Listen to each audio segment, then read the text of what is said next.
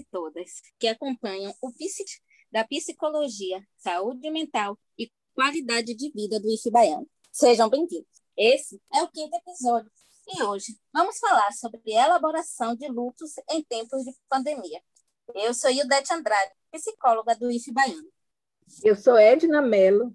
Eu e Ildete somos psicólogas na COASC DGP, na reitoria do IF Baiano. Atuamos na equipe multiprofissional de saúde, no atendimento e orientação à saúde do e da trabalhadora. Pois é, Edna. Quando falamos em luto, geralmente associamos a morte de alguém, mas sabemos que existem várias outras formas de perda. E o luto é um conjunto de reações a uma perda significativa. É verdade, no nosso dia a dia vivenciamos diversos tipos de perda, mas o luto só acontece quando o que se perde é valioso, né? amado. É, como dizia Colin Parkes, a dor do luto é o custo do compromisso. Veja que perdemos algo como seja familiar, amigo, colega, até celebridades, um pet e até um papel social como a aposentadoria, por exemplo, e outras mudanças, às vezes mudanças forçadas na vida, perda até de sonhos, tudo isso pode ser um luto. Segundo Colin Parkes, psiquiatra britânico, o luto é uma importante transição psicossocial com impacto em todas as áreas de influência humana. Advém de uma experiência de rompimento de um vínculo emocional por morte. E as consequências dessa vivência em âmbito somático, social, emocional, cultural e espiritual. É, também Maria Helena Franco, uma psicóloga de referência no estudo do luto, o define como uma resposta esperada e não uma doença. É uma reação que pode ser intensa, porque a morte nos confronta com a nossa vulnerabilidade humana, né? Então, é nossa finitude que está em jogo. É a ideia de, e se considerarmos a conjuntura atual que estamos vivenciando no Brasil, que já ultrapassou 500 mil pessoas mortas em decorrência da Covid-19, fala-se em luto coletivo, que é esse fenômeno social, político e emocional também, que pode provocar grande impacto em toda a sociedade.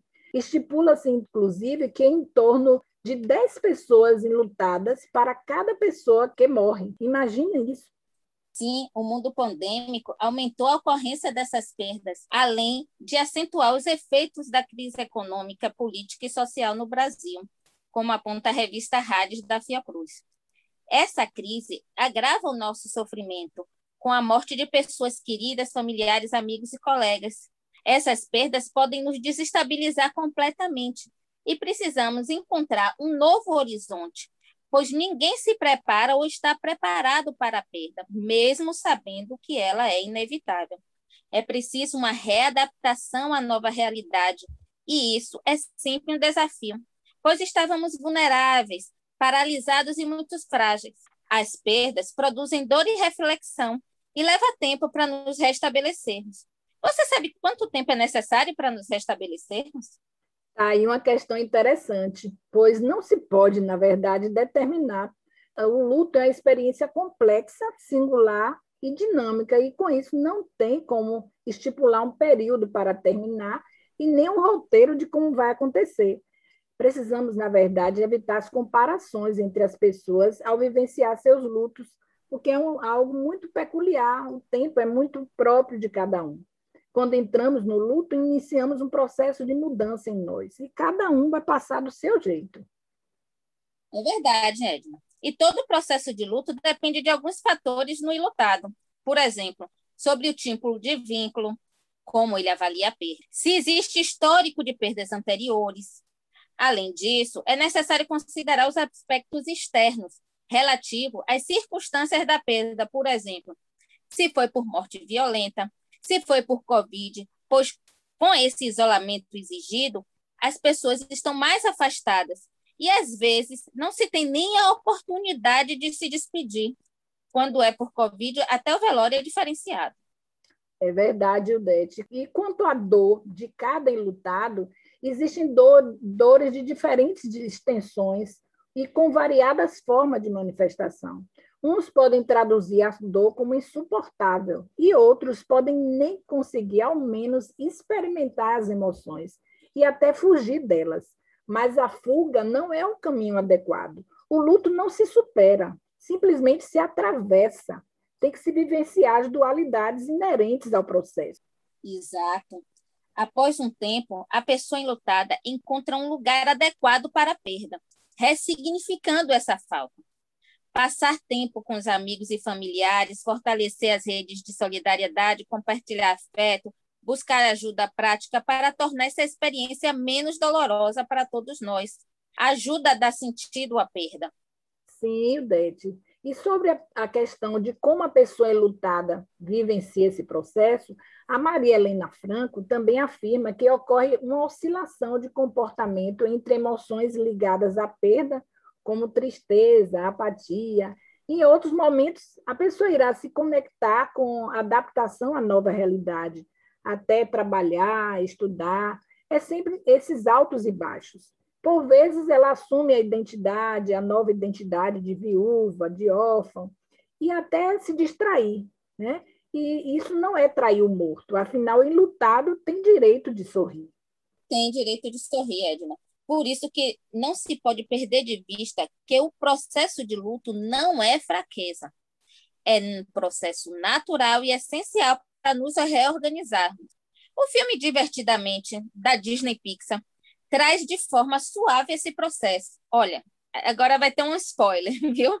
Então, no filme Hailey, uma garota de 11 anos, devido ao trabalho do pai, se vê obrigada a mudar de cidade e inicia um processo de luto pela perda da casa antiga, do quarto que ela estava acostumada, das amigas, de ter que sair do time de rock, enfim. Houve uma série de mudanças na vida e deveriam dar início à vivência de luto. Mas, devido às cobranças internas, ele não se permite ficar triste ou enlutar-se. E isso foi tendo impactos negativos até que percebemos que do processo de tristeza ela se fortaleceu e se reconstruiu com novas nuances. Ótima dica, Ildete. A despeito desse luto fazer parte da nossa existência, essa experiência pode ser ainda agravada ou impedida de ser vivida plenamente, como nos mostra a psicóloga Jeane Tavares. Ela denuncia a gravidade dos efeitos do racismo sobre a população negra é constatável nesta população o aumento do número de mortes e o recrudescimento da violência do Estado no contexto da pandemia da Covid-19. Sim, essa autora Jeane também sinaliza que as mortes físicas e simbólicas, a humilhação, o medo, o ódio e todo o efeito do racismo promove um excesso de experiências de perda e se relaciona com a evitação de entrar em luto ou de manifestá-la abertamente. Esse excesso ocorre principalmente, mas não apenas, na população negra. Outra população que vivencia processos semelhantes, segundo o MEN, é a LGBTQIA+. Ainda para a população negra, torna-se urgente manter-se firme, forte e vivo, mesmo que isso implique não desfrutar da elaboração da perda. Eles são obrigados a assumir uma postura de apatia, pois o curto intervalo entre as mortes não lhes permite uma recuperação plena. E para algumas pessoas, a entrega emocional não é uma opção, pois é preciso retornar às atividades de sobrevivência. Isso é triste, Edna, pois nós sabemos que o fortalecimento psíquico é fruto da elaboração de luto, e a negação dessa dor é a porta para a vulnerabilidade social e prejuízos à saúde mental. O ideal é tentar viver o luto saudável e existe comportamento que nos ajuda a vivenciar esse processo de forma menos dolorosa. Sim, verdade. Por exemplo, é necessário permitir-se ser acolhido, dar tempo para si mesmo. É recomendável conversar com as pessoas que se confia, com as pessoas que se importam conosco, tentar procurar um hobby, algo que lhe seja agradável. Isso ajuda a canalizar as emoções e a ocupar a mente. Né? buscar ajuda prática é, para tornar essa experiência mais suportável e, se necessário, não hesitar em procurar um profissional de saúde mental. É muito importante realçar que a vida é efêmera. Como diz a música Trembala de Ana Vilela, a vida é trembala, parceiro, e a gente é só passageiro prestes a partir. E antes que venham as perdas e despedidas, é importante cultivar os vínculos e sermos mais saudáveis nos nossos relacionamentos. Exato. Esperamos que tenham aproveitado o episódio de hoje e aguardamos vocês no próximo Psicast.